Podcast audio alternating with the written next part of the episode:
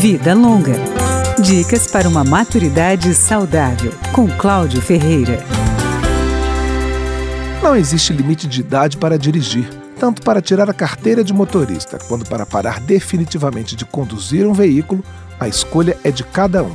Mas à medida em que a idade avança, é bom tomar mais cuidado, porque a visão, a audição e os reflexos já não são os mesmos da juventude. Todo motorista tem que renovar a habilitação a cada cinco anos. Depois dos 65 anos de idade, o tempo de renovação diminui para três anos. Difícil, às vezes, é lidar com a impaciência dos motoristas mais jovens, principalmente no que diz respeito à velocidade. A professora Magda Brandão, da Escola Pública de Trânsito de Brasília, dá alguns conselhos. Deixe para lá, não se perturbe, finja que não é com você.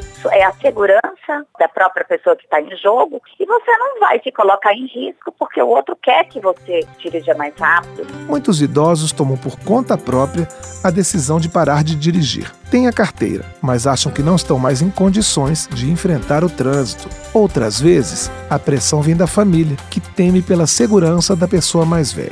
A professora Magda Brandão lembra que esta decisão não pode ser fruto de imposições, mas de diálogo, e orienta os familiares do idoso que não souberem como abordar o assunto. Quando estiver com o idoso, indique a ele as situações que ele se coloca em risco e vá, vá dizendo aos poucos, né? até ele se conscientizar que de fato ele está precisando parar. Mande sua sugestão de tema para o e-mail radio@câmara.leg.br. Obrigado pela audiência.